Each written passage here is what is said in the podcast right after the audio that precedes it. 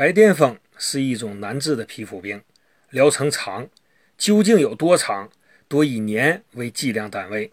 人群中大约有百分之一的人患有此病，而且皮肤颜色越深，发病率越高。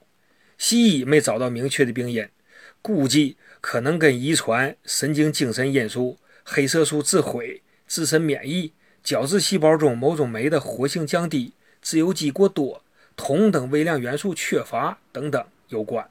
药物治疗分两大块：一、糖皮质激素；二、让患者找中医。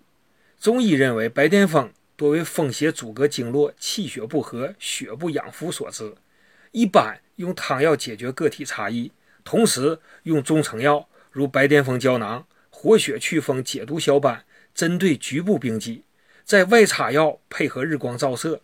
如此治疗，虽医患都不轻松，但疗效肯定。